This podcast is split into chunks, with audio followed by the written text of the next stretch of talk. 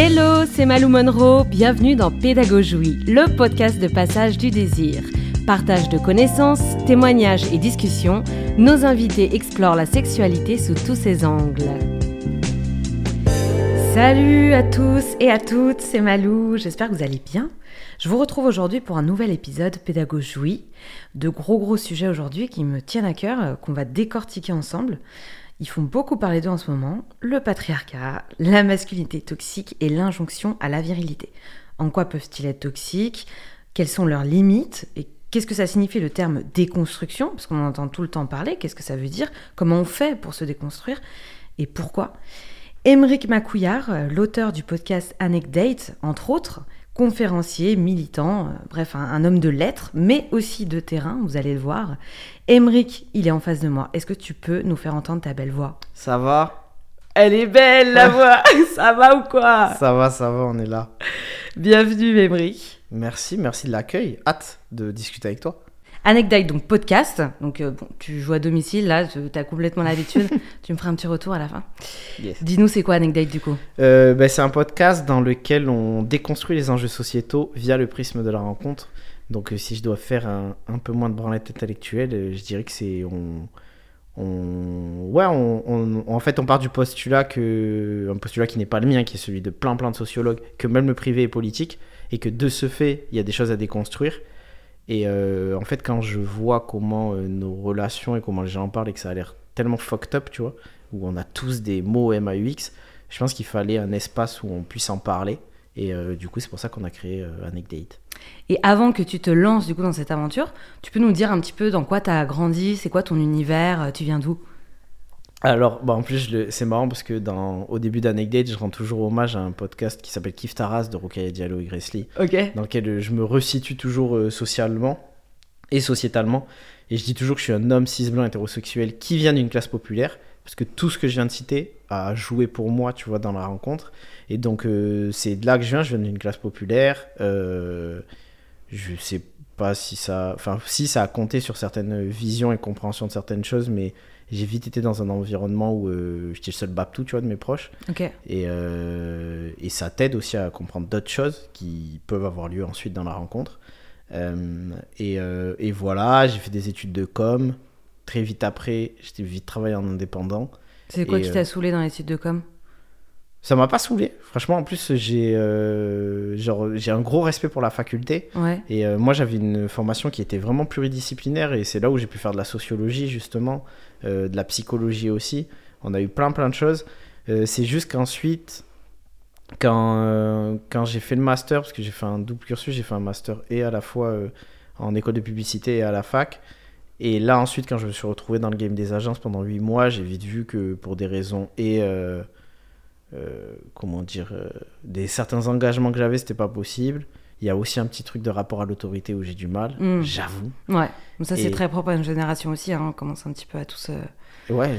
supporter de moins en moins les injonctions un petit peu qui sortent de nulle part. C'est possible en fait, et, et, surtout je pense que c'était de la quête de sens. Mm. En gros, moi, les rapports de subordination, si vraiment quelqu'un peut m'apporter quelque chose et c'est mieux que faire que moi, il n'y a aucun souci, j'ai grandi là-dedans et tout. Mais en vrai, euh, quelqu'un qui s'interroge même pas sur le sens de ce qu'il fait et qui me dit juste fais-le comme ça parce mm. qu'il est plus vieux et qui du coup qui oublie qu'on est des êtres humains avant d'être des contrats, des CDD, des CDI. Non merci, halas comme on dit chez moi. Donc, euh, donc non, non, j'ai pris mon envol et après, euh, et après tout s'est vite rejoint. mon parcours de militant sur certaines choses a fait que c'est devenu mon, mon métier dans d'autres. Ok. Du coup, est-ce que tu fais un peu de militantisme au niveau de la masculinité toxique? Alors. Et qu'est-ce que ça veut dire en fait? Alors, je pense, déjà, je préviens les auditeurs, peut-être qu'ils vont le voir, tu vois. Et les auditrices. Et les auditrices, évidemment. Excusez-moi. Euh, mais euh, parfois, je suis très tatillon sur les mots. C'est pas pour reprendre les gens et tout. C'est juste, c'est mon côté, tu vois, auteur. Et je crois grave aussi à la sémantique, que les mots ont un sens. Donc, moi, vu le respect que je mets sur le mot militant, Aujourd'hui, pour plein de choses, j'ai du mal à me considérer comme militant. Parce que pour moi, militant, c'est quand tu t'inscris dans des dynamiques de groupe au quotidien. Il y a des gens qui le font constamment. Tout mon respect pour eux. J'essaie de les rejoindre dans les moments importants, euh, ben, sur le terrain, pour le coup, euh, en manif, etc. Mais le fait est que je travaille seul, tu vois, de mon côté. Donc moi, j'aurais pas la prétention de dire que je suis militant. Il y en a qui disent que mon travail est quand même militant. Je le laisse aux gens, tu vois. Euh, mais ce que j'essaye de faire, en tout cas, c'est de sensibiliser vis-à-vis de, de choses qui me. C'est même pas qui me paraissent, qui sont primordiales pour moi. Parce que je vois bien que si tu te contentes de juste évoluer en tant qu'homme cis blanc hétérosexuel qui vient d'une classe populaire comme je suis dans la société. Tu peux préciser si ce que ça veut dire? Un homme cis, c'est quelqu'un qui se revendique et se définit par rapport à son identité de genre qu'on lui a, que la société lui donne à la naissance et par rapport à laquelle il est perçu. Mhm. Donc moi, je suis perçu comme un, donc, euh, homme, euh, un homme tel que la société l'entend, tu vois. Mhm. Donc vis-à-vis de mon sexe que j'ai eu à la naissance. Et, euh, et du coup, si tu évolues comme ça dans la vie sans t'interroger sur toutes ces choses-là, pour moi, tu peux, tu peux que coûter aux gens que ce soit dans tes relations sexuelles, dans tes relations intimes, etc. Parce que de fait, en tant qu'homme, comme tu as des privilèges, en tant qu'homme blanc, tu en as d'autres. Donc si tu te déconstruis pas dessus, bah, tu vas coûter. Et ça, pour moi, c'était hors de question. Et c'est pour ça que j'ai commencé tout ce travail et que j'essaye de, sensibiliser euh, dessus.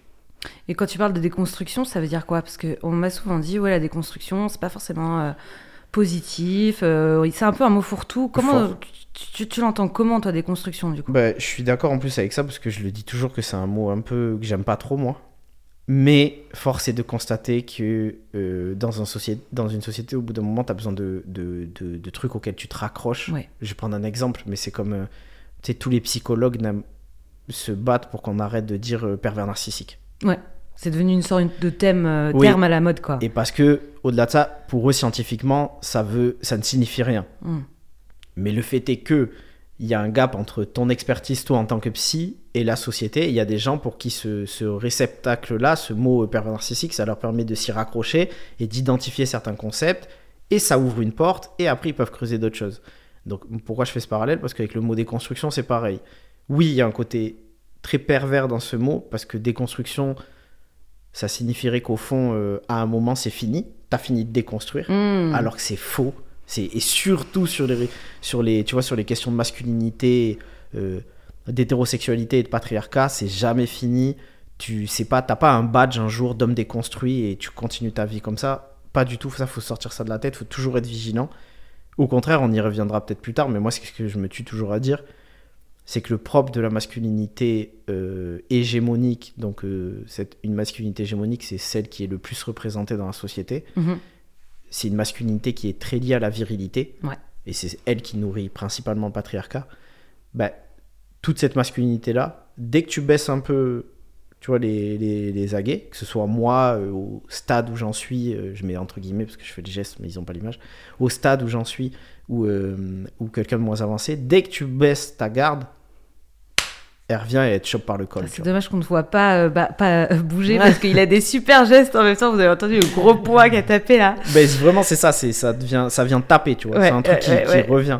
Tu peux être le mec euh, le plus à gauche et féministe du monde. Si tu crois qu'à un moment donné, tu as un badge et la déconstruction elle est finie, c'est pas vrai. Tous les jours. Mais tu sais qu'il y a des mecs, dans, du coup, je pense peut-être en as entendu parler dans tes podcasts, mais dans le concept du dating, ils ont du coup écouté des podcasts féministes où ils ont lu bon, des, des, bouquins féministes bon, un peu euh, en diagonale, quoi. Et ils ont réussi à choper les petits, les petits termes que nous, en tant que féministes, euh, nous trigger un peu. Et du coup, ils vont se mettre un faux masque de féministe pour réussir à nous choper et à nous, nous ramollir un peu. Et donc créer cette fausse médaille déjà. Bon, ça, c'est un exemple à côté. Mmh. Mais il peut y avoir aussi ce côté-là où ça peut servir aussi de camouflage, tu vois, genre. Euh. Ben moi, pour mon avis, pour moi, il y a une question pour les piéger et ça. C'est quoi? Bah, du coup, je vais donner tips, mais peut-être tout le monde n'écoute pas ça. Mais moi, pour moi, il y a un truc, c'est que si tu te retrouves dans, devant un homme donc pseudo déconstruit qui se revendique ainsi et que tu lui dis, oui, mais ok, mais tu continues à, enfin, toi, tu jouis du patriarcat, moi, je le subis, ou alors tu continues à le faire subir et que là, il s'offusque et qu'il prend personnellement, c'est que je dis pas qu'il fait nécessairement euh, que c'est nécessairement un mec qui a essayé de tromper ou quoi. Hmm. Je dis qu'il a loupé une étape. Pourquoi? Parce que il y a toute une espèce de mouvance qui de, et forcément d'homme à gauche qui voudrait te dire que il y a cette phrase un peu et j'ai fait un tweet il y a pas longtemps dessus sur ça. Un Twitch ou un tweet? Un, un, tweet. Un tweet. Ça se dit pas faire ah, oui, c'est vrai, mais maintenant c'est un... ouais, et en plus c'est X maintenant. Oui, X sur Twitter. J'ai fait un X sur X. mais, euh, mais où je disais, euh, je vois toute une mouvance qui disent que les hommes subissent le patriarcat. Et eh ben moi, pour moi, non. En tout cas, c'est trop injuste de le mettre sur un plan, très euh, symétrique, en fait. En mode, on subit aussi le patriarcat. Ça peut pas être vrai parce que, parce que, parce que dès lors, là, tu vois le podcast qu'on fait, hmm. moi, il y a des auditeurs, auditrices qui vont entendre ça et qui vont dire Ah, c'est trop cool, un homme déconstruit, etc. Et du coup, ils vont me donner des bons points. Ça veut dire que même dans ce que je subis dans le patriarcat, quand je fais l'effort, moi, de me déconstruire vis-à-vis de ça, je regagne un bon point et du coup, je reassois ma position de hmm. dominant vis-à-vis d'une femme. Tandis qu'une femme qui, elle, elle dénonce le patriarcat, elle continue de le subir. Fin. Tout à fait, tout à fait. Bah, c'est d'ailleurs dans cette petite faille qu'il y en a qui vont, qui vont rentrer, qui vont en profiter. Et en fait, c'est l'idée de dire que.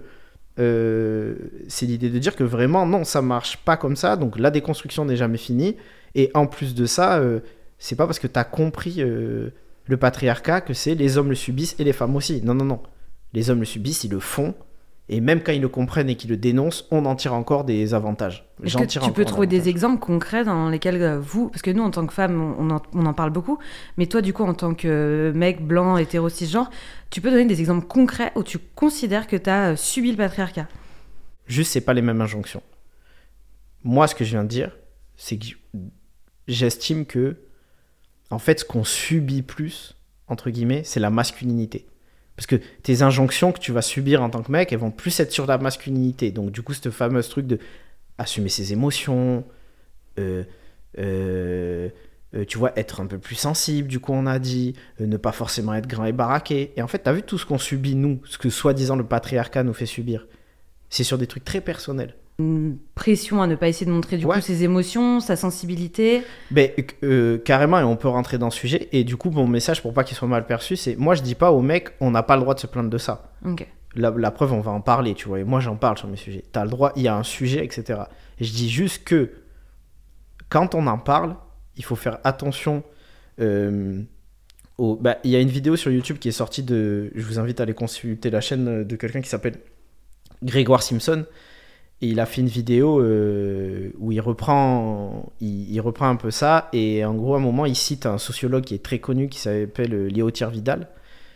Et Léotier Vidal dit que il faut pas voir la, société comme un truc qu'on subit, mais qu'il faut voir la société comme une ronde qui tourne, en fait. Et on rentre dans cette ronde. Ça veut dire qu'on fait la société en même temps qu'elle nous fait. Parce que tu sais, quand tu es dans une ronde qui tourne, grosso modo, tu cours et la, et la, enfin, et la ronde court, donc les deux marchent à la fois. Mais il y, y, y, a cette notion d'action, c'est que tu rentres dans la ronde, tu fais quelque chose. Et moi, je trouve ça très important quand on parle de masculinité, où il faut pas se contenter de dire euh, oui, je subis mes émotions, j'ai des injonctions à la masculinité, tu vois, ça m'empêche de pleurer peut-être en public, etc. Il faut pas se contenter de juste dire ça, parce que si tu comprends pas que tu subis tout ça dans une, du coup, dans une ronde auquel tu participes, tu comprends pas que euh, toi, tu peux te détacher de ces choses-là. Parce que c'est là tout le sujet dont on va parler, en fait. Moi, mm. je peux faire l'effort. Je mm. peux réussir à pleurer en public, à me lâcher mes émotions, etc. Et c'est tout ça. Et ça, c'est totalement valide. Je le dis, je le répète aux garçons, c'est totalement valide. Ce que vous ressentez, ce qu'on ressent, euh, la pression à la virilité, etc., ces choses-là, elles sont valides. C'est juste qu'il faut avoir un minimum de décence et de compréhension par rapport à nos compères qui, les femmes qui subissent elles vraiment, il faut pas se mettre hmm. sur le même plan, tu vois, parce que c'est indécent vraiment. Ouais.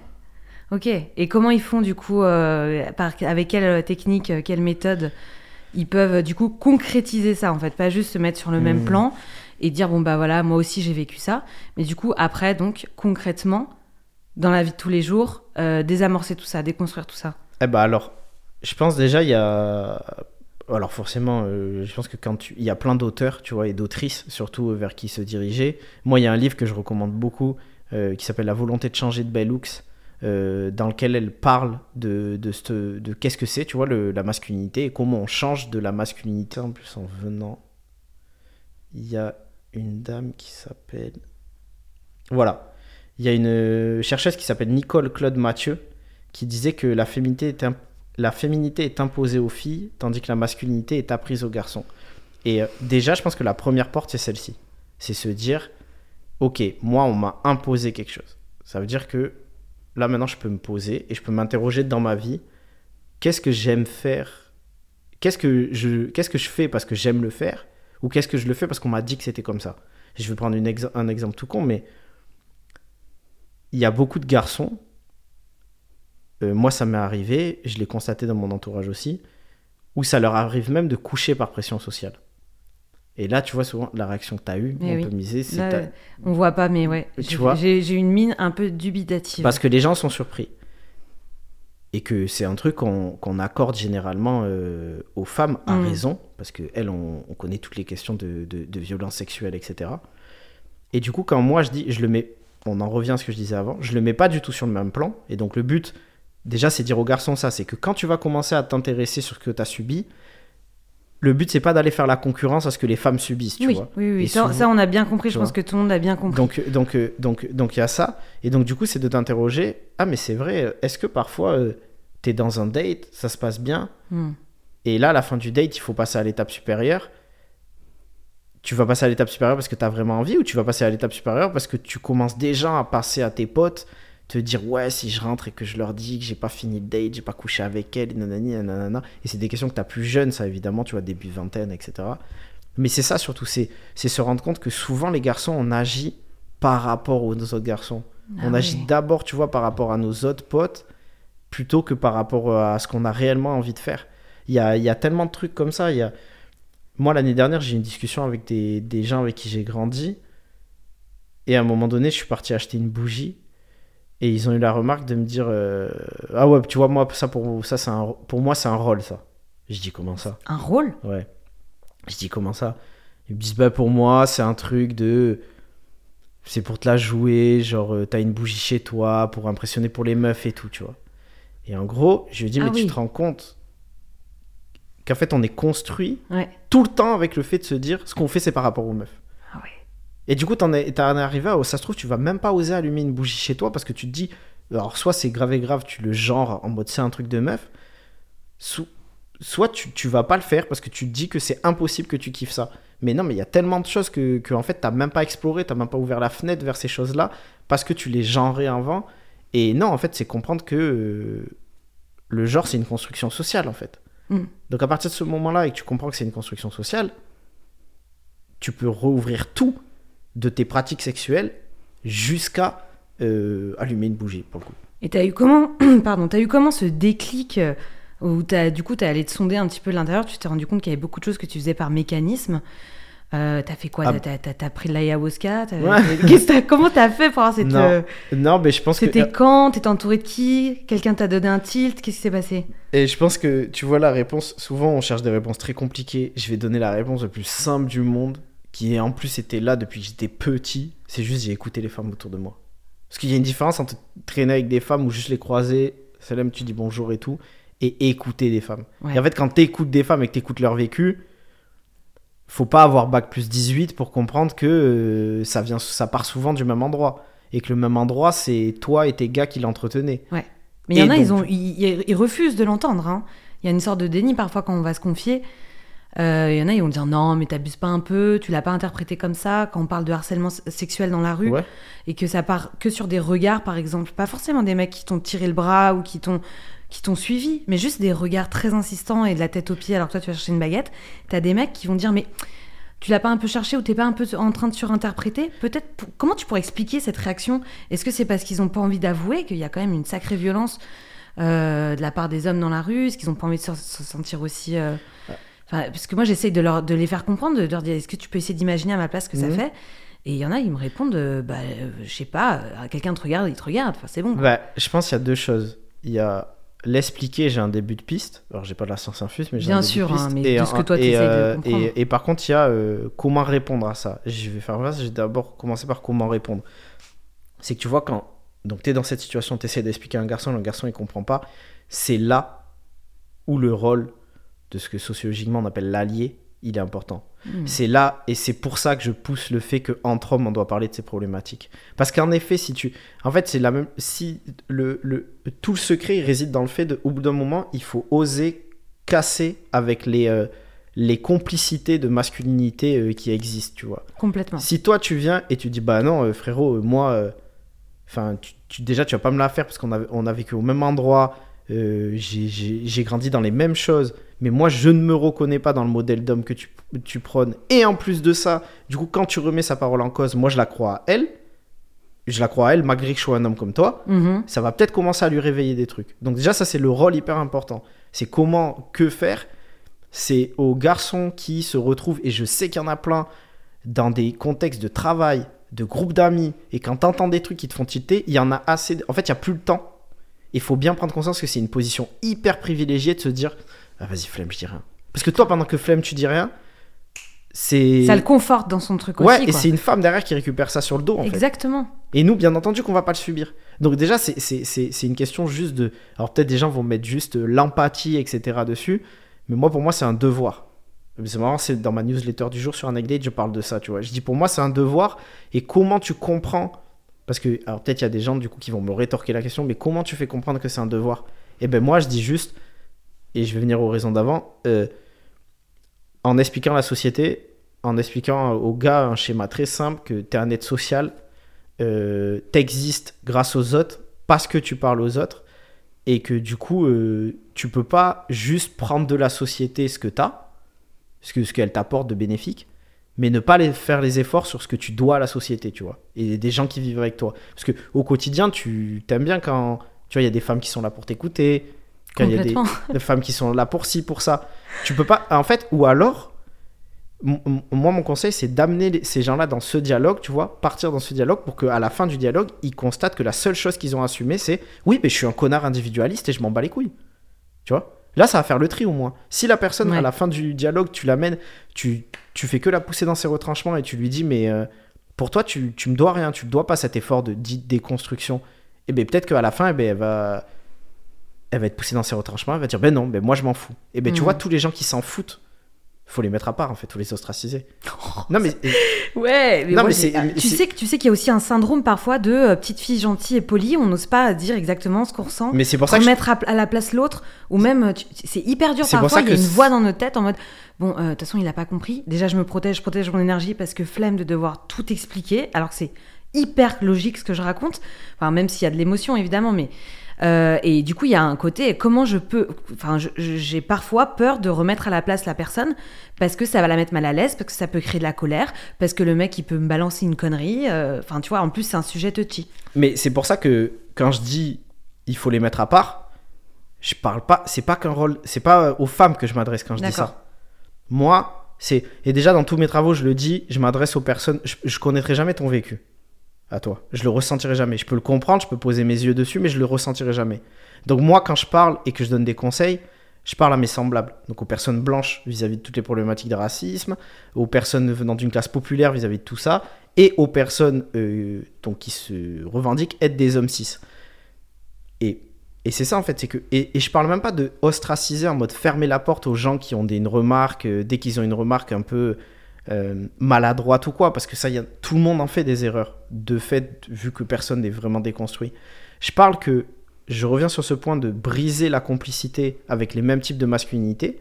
Si au bout d'un moment tu ne valides plus ce propos dans ton groupe d'amis, tu dis non mais toi t'as tort et que d'abord t'es un, ensuite il y en a deux, ensuite il y en a trois, ensuite il y en a quatre, le cinquième frérot, euh, en fait il va avoir deux choix, soit il va se dire je vais, euh, j'ai plus d'amis, soit il va se dire ben non mais je les aime quand même de base donc je vais me mettre au niveau, je vais commencer à réfléchir et c'est comme ça en fait que tu vas faire progresser les choses.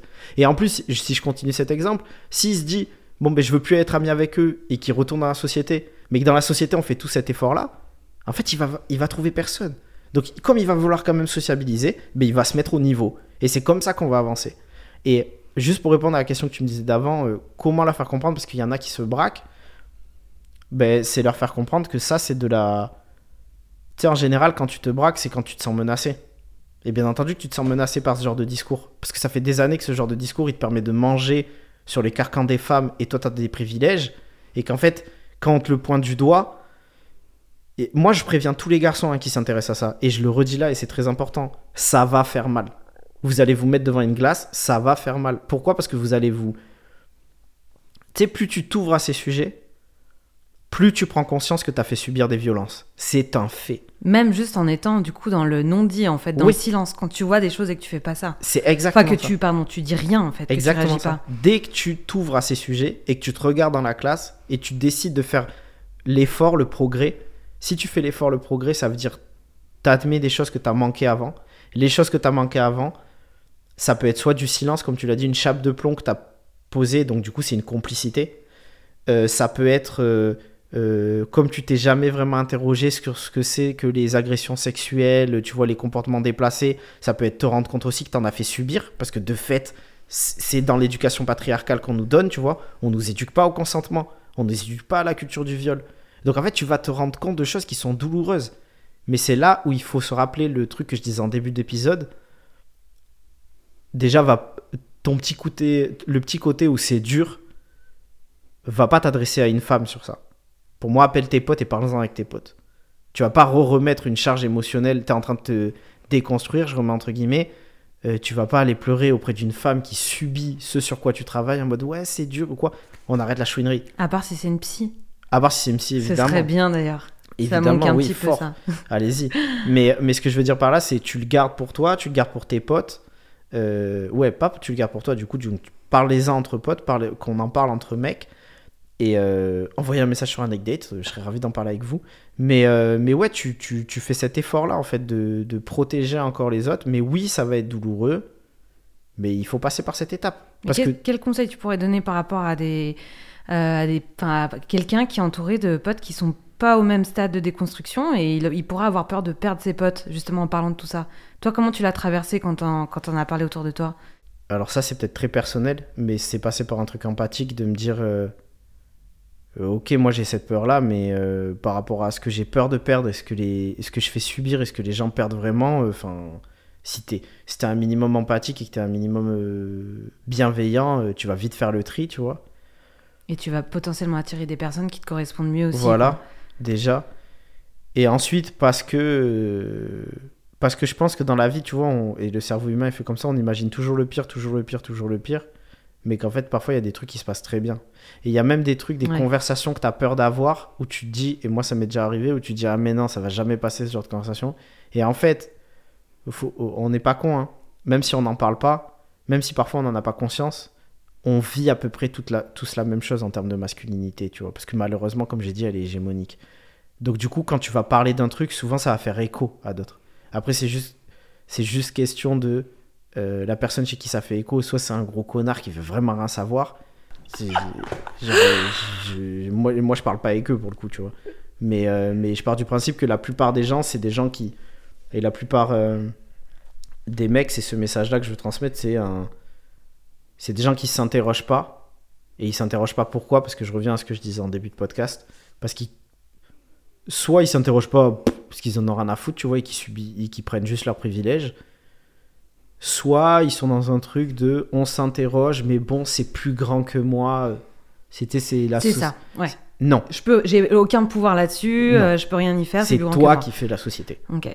Ça part de toi en fait. tu peux déjà, toi, dans ton quotidien, faire des petits pas et euh, commencer à déconstruire petit à petit, donc commencer à en parler autour de toi, euh, avoir des réactions euh, donc plus limitantes, négatives sur militantes, je dirais même, parce que ça peut être aussi du militantisme hein, de dire juste à ton pote arrête de parler de cette meuf de cette manière-là, arrête de les enchaîner, de leur faire croire n'importe quoi. De ouf. Enfin, arrête de quand il y a une pote qui nous dit qu'elle en a ras le cul de se faire mater dans la rue, de rigoler en disant bah meuf t'étais habillée comment? C'est des petits trucs comme ça en fait. voilà qui peuvent euh, du coup mettre un petit peu euh, peuvent, faire avancer les choses quoi. Mmh. Et ça, quel, impact positif toi ça a eu sur euh, justement ton rapport avec les femmes, par exemple dans le monde, dans le vraiment le secteur dating, le secteur c'est pas un secteur d'activité, mais dans ta vie perso, dans le dating, est-ce que tu as attiré des, des types de femmes différentes, d'autres énergies du coup? Ah ben ça c'est une, une, anecdote qui m'est vraiment arrivée. C'est un jour quand on était plus jeune, je parlais à un pote à moi et je lui racontais une histoire, une fille super que j'ai rencontrée. Et il m'a dit putain mais moi, eh, je rencontre jamais ce genre de meuf. Et j'avais envie de dire ben frérot. Euh, c'est quoi ce genre de meuf? Tu pourrais décrire? Mais je, je, pense ah, ouais en vrai oui il y a un truc c'est que lui il se disait euh, en plus, je pense même pas. Je pense que sa phrase est fausse. Je pense que c'est. Euh, le regard que tu jettes sur une meuf, forcément, elle va se comporter. Tu vois, on se comporte. Moi, si tu me regardes mal, je vais te répondre mal. Tout à fait. Donc, si tu me regardes comme si j'étais un objet, tu vois, je vais te répondre, je vais vite te fermer les portes et, etc. Donc lui, je pense qu'il y avait dans sa tête ce truc, je, je, croise pas autant euh, des meufs autant libérées. Ok. Tu vois, il y avait ça un peu quand je lui racontais mes trucs. Et en fait, j'allais lui dire, mais non, mais c'est pas une question de je rencontre des femmes qui sont plus libérées. C'est que je peut-être je me comporte d'une manière qui est plus propice à la liberté et à ce qu'elles se sentent plus safe. Il est là l'enjeu, tu vois. Il est là le cœur du truc. Exactement. C'est comment, comment tu te comportes et comment une femme elle peut se sentir safe. C'est. c'est euh, tu vois, si.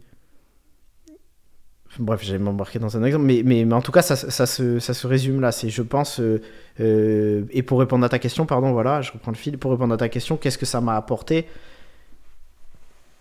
Bah, Quand tu te codifies dans une masculinité qui est très virile, et tout ce qui s'ensuit, du coup, on a compris, en vrai, tu es dans un enclos.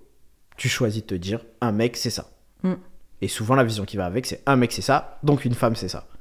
Donc en gros, soit tu deals avec des personnes qui sont d'accord avec les enclos et vous, croisez, et c'est souvent la même chose, mm-hmm. soit tu fais sauter l'enclos et tu te rends compte que la, la vie, c'est une vaste plaine et que tu peux l'aborder comme tu veux. Et que moi, ce que je réponds toujours, c'est qu'une rencontre. je t'imagine comme un cheval pur sang dans, tu vois dans le champ. Est-ce que c'est, c'est ça là avec ma crinière. Et soit tu, tu l'abordes comme ça, et je dis souvent que les, les relations, c'est une notice qu'on construit à deux. Et qu'en fait, euh, ben, quand tu es dans des enclos, tu vas avoir tendance à construire des notices avec des règles qu'on t'a données dans l'enclos. Donc les règles que la société t'a données.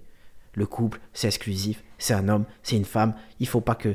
Euh, il, faut pas qu'un homme fasse ça, il faut pas qu'une femme fasse ça. Quand tu fais sauter l'enclos, tu te retrouves, je te dis, dans la vie, avec plein de choses que tu as observées, ton parcours, tu as tes petits bagages sentimentaux, et du coup, tu vas juste dire à la personne, ok, moi c'est ça que je veux, etc. Et je pense que ce qui est le plus, ce qui a le plus dérouté certains gars avec qui j'ai grandi, des amis proches à moi, c'est ce côté de se dire, euh, ouais, vraiment, tu sais, cette notion-là, ah ouais, mais putain, il m'arrive pas ce genre d'histoire ou quoi. Mais c'est parce que moi, mon histoire, je l'ai écrit. Et j'ai permis un espace où on pouvait écrire ce qu'on voulait. Et parfois, parfois l'histoire que j'ai écrite, elle ressemblait grave aux enclos euh, dans lesquels on était de base. Mais c'est ok d'ailleurs, tu vois, quand je parle sur les enclos en mode relation classique, euh, euh, exclusif, hmm. je veux une femme, je veux un enfant, c'est ok d'avoir cette relation-là. Mais c'est toujours mieux de l'avoir en conscience, d'être sûr que c'est ce que je veux, tu vois.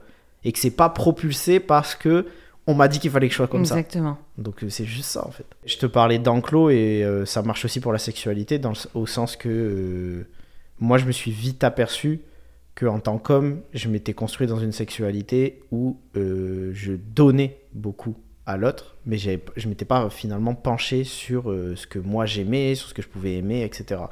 Et, et quand tu rajoutes à ça aussi, je m'étais totalement coupé du côté euh, douceur qu'il pouvait y avoir dans ma sexualité. Ce qui mm. se retrouve souvent chez les hommes, puisque tu sais, comme on est construit dans ce truc très viril, ou alors on a cette petite phrase de se dire Non, mais je suis doux avec ma meuf, tu vois.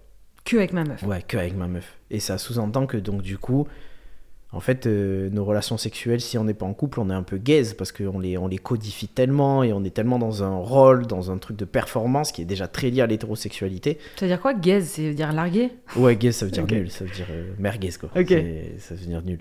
Et euh, mais, mais, mais ouais, il y avait ce truc-là, tu vois, dans mon rapport à la sexualité. Il y avait, j'avais pas pris le temps. Et, et moi, c'était encore plus profond, j'avais du mal à ma à m'en détacher, en fait, à voir l'angle mort qui était euh, mon plaisir à moi, parce que comme je m'étais quand même construit dans un truc où j'étais très à l'écoute, que ça arrive à un moment de mon parcours où euh, je commençais à dire de la sociologie, je commençais à être au fait de certains euh, concepts sociologiques et tout, et donc je m'ouvrais dans ma vie.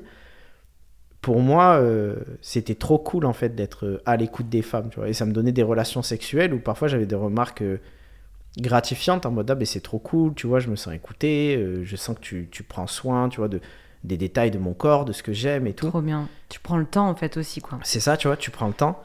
Et euh, mais du coup comme tu es dans cette réponse là tu dis ah trop bien trop bien trop bien. Et un jour moi il y a une phrase qui a scindé c'était que j'étais avec une ex à moi qui a beaucoup pour compter pour moi et qui m'a dit ouais Emmerich c'est trop bien.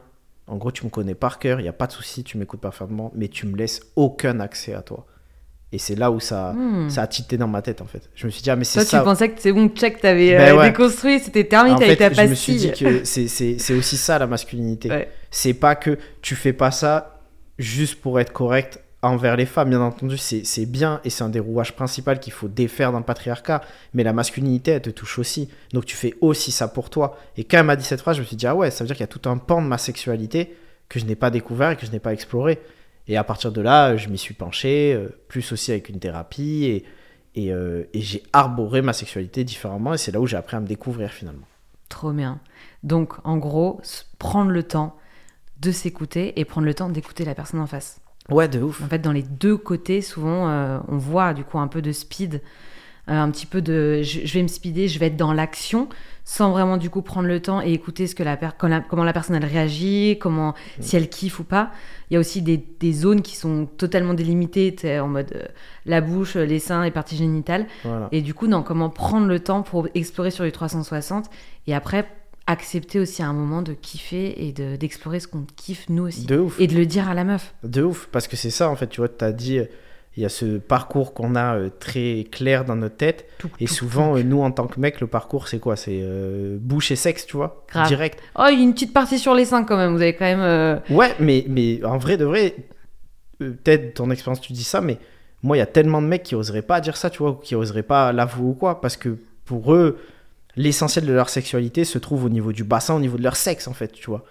Ah, tu veux dire par, par exemple dans ce que vous, vos autres ouais, ouais, dans ce qu'on reçoit. pardon, excuse-moi. Moi, j'étais dans le, j'étais dans le, le mec en face. Il va euh, être sur trois zones. Euh, il va être focus sur trois zones bien distinctes sur la meuf. Oui, mais sur la meuf, oui, c'est vrai, mais non, sur, le, torse, sur la, les tétons, tout ça. Parfois, les hommes, ils vont pas assez. Mais, euh, mais, mais c'est, c'est, ouais, c'est, prendre conscience que tout notre, tout notre être est, est pour le coup sexualisable, tu vois, érogène. Et, euh, et, que du coup, euh, ça t'ouvre à tout, tu vois, ça t'ouvre à d'autres pratiques, ça t'ouvre à d'autres, une autre ouverture d'esprit, et ça, ça t'ouvre aussi à cette délicatesse et cette douceur qui va moins codifier tes rapports sexuels. Hmm. Et tu sens que ça a eu un impact aussi dans ta vie, dans ton quotidien de tous les jours, dans, ton, dans ta vie de tous les jours, cette douceur? Comment tu le vois dans ta vie de tous les jours? Bah, je trouve que euh, oui, moi je trouve que ça suit de fou parce que il suffit pas de te dire j'accepte de pleurer, euh, de pleurer devant un film et euh, ok ma masculinité ok tu vois il y a, a, le corps et l'esprit ne sont pas scindés c'est des choses qui sont liées. Donc forcément quand tu fais des efforts sur ta sexualité et sur ton corps dans ta sexualité ça impacte comment tu es plus ouvert d'esprit dans la vie et comment tu t'écoutes plus dans la vie aussi tu vois. C'est pour moi pour moi c'est c'est évident. Et parfois ça passe tout dépend le chemin par lequel tu passes tu vois moi, je pense que je suis d'abord passé par des interrogations. Il m'a fallu un déclic intellectuel. Du coup, ça a poussé l'effort. Je me suis dit, au lit, je vais plus me laisser euh, être doux. Et après, ça m'a fait le feedback en mode, eh ben, du coup, comme je suis plus doux au lit, j'arrive à être plus doux dans ma vie. Trop bien. Et est-ce que tu auras un message ou euh, une phrase euh, à, donner à nos auditeurs ou à nos auditrices Une petite phrase un peu marquante sur laquelle on pourrait terminer? Parce que ce sujet est ultra vaste. De ouf. Et vous pourrez d'ailleurs rebondir euh, sur l'Instagram de Passage du Désir ou même avec Emeric directement sur son Insta, Anecdate. Euh, qui pourra d'ailleurs, tu pourras nous montrer un petit peu ce que tu as écrit aussi, nous donner des, mhm. titres et tout. Quelle phrase tu pourrais donner comme ça? Ben, Moi, le message que j'ai envie de laisser, c'est que être un homme, c'est aussi se laisser pénétrer. Ben alors, je sais quelle réaction ça provoque souvent et mm. que c'est pas pour rien que c'est polysémique, le, mot que j'emploie. Euh, c'est parce que ça a plusieurs sens. C'est que le premier, c'est oui, déjà, euh, être un homme, c'est aussi se laisser pénétrer sexuellement, physiquement, tu vois. Et, euh, et ça n'a rien à voir avec, ce qu'on, avec le fait d'être hétéro ou pas. on a enregistré d'ailleurs un, épisode cette année d'un Date avec Martin Pi et Zoé Rodondo. Ils ont fait une BD qui s'appelle L'homme pénétré. Et ils expliquent que ça n'a rien à voir avec l'homosexualité, le fait de, se laisser pénétrer. Donc je vous invite à la lire. Mais oui, euh, être un homme, c'est se laisser pénétrer. Et bien entendu, il y a tout ce débat autour du physique et tout qui est très important. Mais pour moi, il est aussi, tout aussi important de se laisser pénétrer émotionnellement. Parce qu'on est toujours là, en tant qu'homme, on se retrouve dans des pièces où on doit occuper l'espace. En tout cas, c'est ce qu'on nous dit. Tu dois arriver, tu dois te faire remarquer, tu dois occuper l'espace et tout. En fait, tu dois. C'est ouf parce que nous, on nous dit de nous taire un peu et d'être euh, d'être plus discrète. Ben, euh, L'auteur que je t'ai cité tout à l'heure, le Tierdanel, il dit que, que en fait, euh, l'expérience de la masculinité, c'est une expérience où on t'invite lors de l'adolescence, l'expérience de la socialisation, pardon, pour la masculinité, c'est une expérience où on t'invite à déployer ton plus haut potentiel Tandis qu'une femme, on t'invite à te codifier, tu vois. Où il faut être comme ça. Et donc, c'est la grande différence. Et c'est ça, tu vois, c'est ça que je dis, c'est t'occupes l'espace. C'est comme s'il y avait un truc en tant qu'homme qui devait jaillir de toi. Hmm. Bon, on nous dit jamais qu'en tant qu'homme, il y a un truc aussi, il y a des trucs qui arrivent et qu'il faut laisser les émotions nous traverser. Tout à fait. Que ce soit des traumas, t'as pas tout à stocker. Que ce soit. Euh, t'as pas tout à stocker, tu peux en parler avec tes gars, du coup, c'est très important qu'on se dise entre nous. Euh, tu peux te laisser traverser, tu peux te laisser pénétrer par ça, par, par, par des nouvelles envies, par des. Par des voilà, c'est dire aux gens que la sexualité, c'est aussi un spectre. Donc euh, peut-être que parfois, tu vas avoir des envies à un moment donné. Hmm qui, qui, qui, te traverse comme ça. Peut-être tu vas avoir envie de. Tu vas désirer un homme, un autre homme, etc. Est-ce que tu as besoin de tout de suite te, te, redire euh, oui, euh, est-ce que je suis homosexuel ou pas? Non. C'est genre, laisse-toi traverser par les choses, laisse-toi pénétrer par les choses et tu verras que tu en sortiras bien mieux, je pense. Tu pourrais nous, nous pénétrer un peu les oreilles avec une petite poésie euh, Parce que Brick écrit des poèmes. Ouais, mais. Est-ce que tu en as une sous le coude pour terminer ce podcast en beauté? En effet, j'ai un truc qui s'appelle. Un poème qui s'appelle Fort qu'il y avait dans mon deuxième livre. Et euh, du coup, je peux vous lire ça si vous voulez. Avec plaisir, on t'écoute. Fort, faut toujours être fort, rien laisser transparaître. C'est tout juste si on sait dire désolé lorsqu'on a tort. Et on le glisse à tout va ce mot. On veut de l'alcool fort pour s'évader, on veut que les corps se tapent fort jusqu'à jouir et être exténués. On parle plus fort jusqu'à que l'autre se taise et finisse par oublier. On se bâtit des forts dans lesquels on se perd plutôt que de se retrouver. Fort, on ne sait vivre que de cette manière. Même nos sentiments se sont infectés par ce mal incurable. Ouais, on rajoute toujours fort comme si juste dire je t'aime était trop fracassant, ou que ce ressenti n'était jamais vraiment viable. Pourtant, on vit aussi la pudeur comme un frein cassant. On se sent en morceaux car incapable de se livrer en entier. Et malgré ça, on ose se dire qu'on est fort. Alors on s'accroche à ces forts comme aux lumières de ces phares, celles qui nous éclairent même lorsqu'on se comporte comme des crapauds même pas dignes d'un nénuphar. Avec nos princesses, on voudrait faire preuve de faiblesse, mais on ne sait pas. Donc on est faste lorsqu'on ouvre nos cœurs, et on s'accroche aux leurs comme un récif. Incapable de gérer nos démons, on ne sait que montrer nos canines quand ça devient trop sérieux. Et dans le dos, on finit par y planter nos canifs. Tout ça parce qu'on prend le concept d'être fort comme calife. Mais moi, j'ai vu la vie. Je sais ce que c'est. Je connais les dommages de cette masculinité toxique. Donc, quitte à s'écrouler, je crois qu'il faut savoir laisser tomber ce fort comme à l'automne. Je crois savoir que pleurer, c'est chasser l'hiver de nos cœurs et le mal par tonnes. Je crois qu'il faut laisser germer sa sensibilité comme au printemps, quitte à être hâtif. Au final, je crois que c'est seulement tout ça qui fait de nous des vrais comme l'été salif. Merci. Ben, merci à toi. On applaudit tous et toutes en même temps. Franchement, c'est tellement touchant, j'avais les larmes aux yeux. C'est gentil. Non, c'est vraiment beau et euh... enfin, je vais pas commenter, je vais laisser tout le monde se laisser imprégner par, euh, par euh, ce texte. Mais euh, moi personnellement, ça me touche beaucoup que les choses commencent à bouger. Et euh, voilà, euh, il y a une phrase que tu m'avais dit euh, et que tu as répété au début du podcast, c'est les gars, c'est jamais terminé, baissez pas la garde. soyez en vigilance constante parce que vigilance constante parce qu'en fait, voilà, tout peut revenir. Il peut y avoir des, des, des, propos déplacés ou des façons de réagir qui sont encore déplacées parce que la déconstruction, ça prend du temps. Et même nous, en tant que femmes aussi, on apprend. Euh, à se déconstruire. Il y a aussi beaucoup de choses sur lesquelles on doit apprendre à se déconstruire. Et voilà, et si on peut faire ça euh, main dans la main, cool. fort, mais fort. Pour et vraiment, lâchez pas, quoi. Et ce sera vraiment bénéfique pour, euh, pour tout le monde, tout simplement. Il y a tellement de sujets sur lesquels je voulais encore creuser avec toi, notamment au niveau de la sexualité, mais mm. on n'a pas le temps. J'espère pouvoir un jour t'interviewer sur d'autres sujets encore.